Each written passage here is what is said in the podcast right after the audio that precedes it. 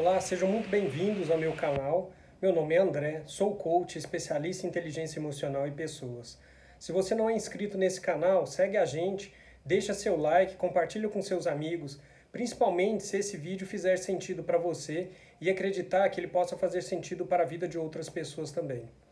Quero falar agora um pouco a respeito de autossabotagem. O que é esse tal de autossabotagem? Existem livros escritos por psicólogos e psiquiatras que explicam um pouco a respeito desse tema. E muitas vezes a autossabotagem vem gerando transtornos de ansiedade, depressão, tristeza, tudo isso porque existe uma raiz de algo ruim em sua vida que você não consegue detectar. Como eu disse no vídeo anterior, nós somos sempre relacionados, nosso cérebro sempre relaciona a coisas que aconteceram no nosso passado e nós trazemos esse tipo de problema durante toda a nossa vida. Se isso não for ressignificado, nós temos o mesmo momento de vida durante todo o período que a gente temos. É, muitas vezes nós somos levados a ter emoções repetitivas, sentimentos repetitivos. Você deve conhecer uma pessoa que em todo momento casa com pessoas com o mesmo perfil Pessoas que depois de um divórcio, de uma separação, conseguem arrumar um, outra, um outro cônjuge e todas as formas né, de distúrbios, de problema dentro do relacionamento que teve anteriormente, repete. Pessoas que casam, eu conheço uma pessoa, um cliente, que teve um relacionamento com três Robertas é, dentro da sua vida. Casou a primeira vez, teve um divórcio, casou a segunda vez, teve um segundo divórcio, e a terceira esposa dele foi uma Roberta e ele teve os mesmos padrões de esposa durante um período muito longo, até que identificou-se o problema e houve a ressignificação, então ele conseguiu um relacionamento totalmente diferente, uma esposa totalmente diferente e uma vida totalmente diferente. Isso acontece com muita frequência, mas por que isso acontece? O que que, é, né, o que, que é, faz com que eu viva a mesma história o tempo todo? Isso tem muito a ver com a questão da mágoa, do ressentimento, Todas as vezes que eu me tenho um ressentimento, eu tenho uma mágoa a respeito de alguém ou de alguma pessoa, isso me faz reviver aquilo por um tempo indeterminado até que eu consiga me ressignificar. Essa mágoa, esse rancor, essa amargura, eu chamo isso de uma raiz de um problema. Então, sim, todas as vezes que houve um elemento de injustiça, houve algo que me marcasse profundamente por uma pessoa, eu começo a gerar uma mágoa dessa pessoa, um ódio, um rancor, e isso faz com que eu tenha uma raiz dentro de um ciclo de autossabotagem. Se isso não for ressignificado, se eu não voltar e não perdoar essa pessoa, se eu não resolver essa situação com a pessoa presencialmente ou mesmo emocionalmente, se eu não colocar um fim sobre isso, gera um ressentimento muito grande. E esse ressentimento me faz reclamar de algo ou de alguém.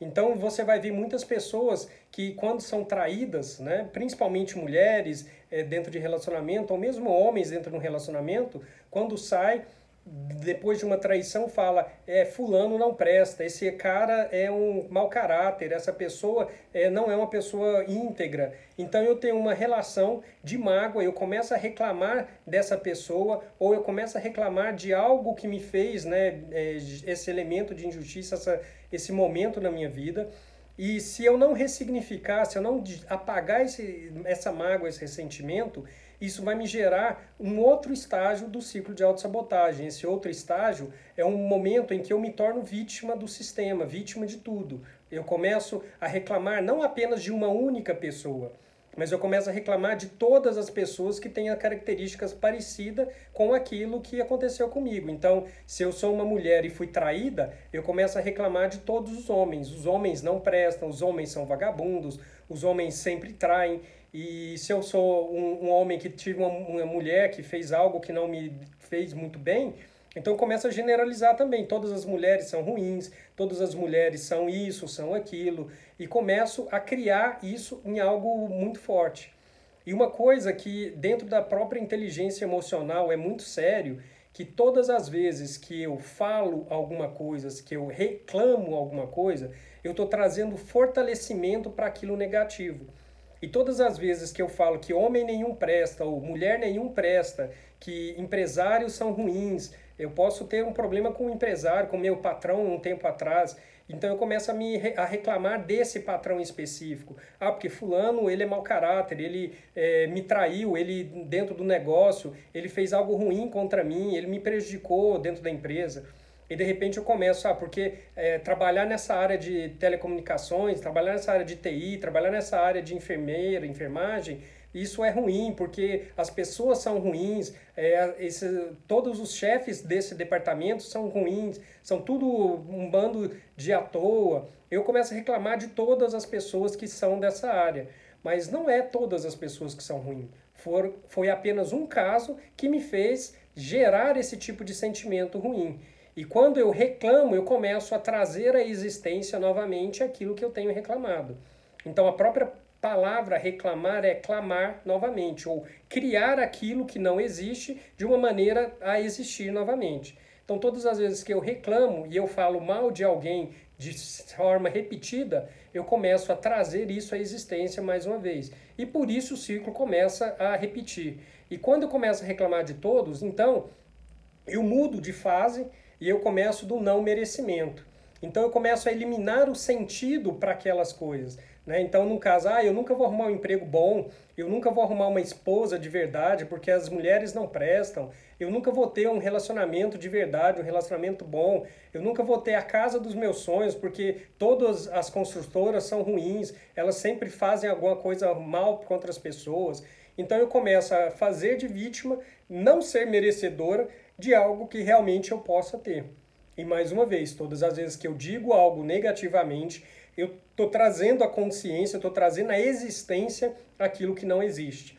Então, se eu falo repetidamente se eu não, que eu não sou capaz de ter, eu nunca vou ter. Se eu falo repetidamente que eu não sou capaz de possuir, eu nunca vou possuir.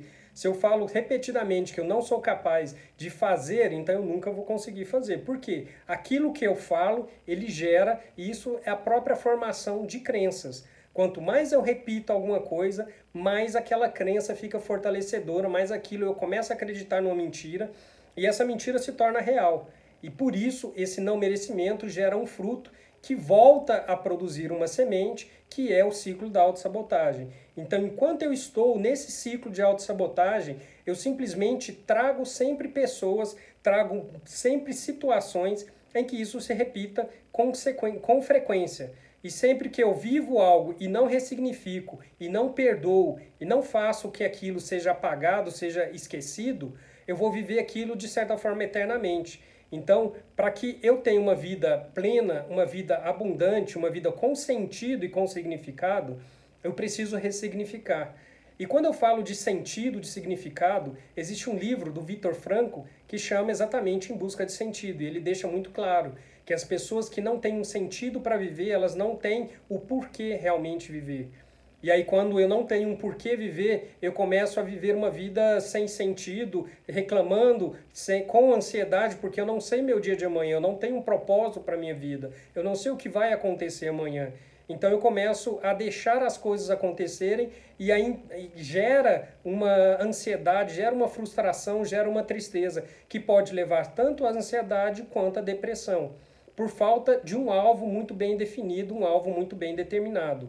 E Viktor Frankl fala, ele foi uma pessoa que viveu dentro do campo de nazista, né, de Auschwitz, e ele fala que todas as pessoas que não tinham é, um, de, um, sentido, um propósito de vida, elas simplesmente deixavam de viver e elas simplesmente morriam. E em tudo na nossa vida é bem próximo a isso. Eu preciso ter motivos para acordar todo dia de manhã, eu preciso ter motivos para levantar da cama todos os dias de manhã, eu preciso, como eu disse, ter gratidão naquilo que eu já possuo, ter gratidão daquilo que eu preciso e que eu quero alcançar, e eu começo a dar sentido para a minha vida. Quanto mais sentido eu dou para a minha vida, quanto mais sentido eu dou para a minha existência, mais isso começa a gerar um propósito de vida e mais isso me faz caminhar positivamente. Vão acontecer coisas ruins? Óbvio que vão acontecer coisas ruins, mas eu ressignifico e eu busco uma mudança nos meus pensamentos e essas mudanças de pensamento fazem que eu tenha uma vida melhor, uma vida mais afortunada, digamos assim, abundante, próspera e dentro de um monte de outras coisas. Esse vídeo fez sentido para você? Compartilhe com seus amigos, convide outras pessoas para curtir o nosso canal, divulgue esse canal para o máximo de pessoas possível e nos vemos no próximo vídeo. Um abraço.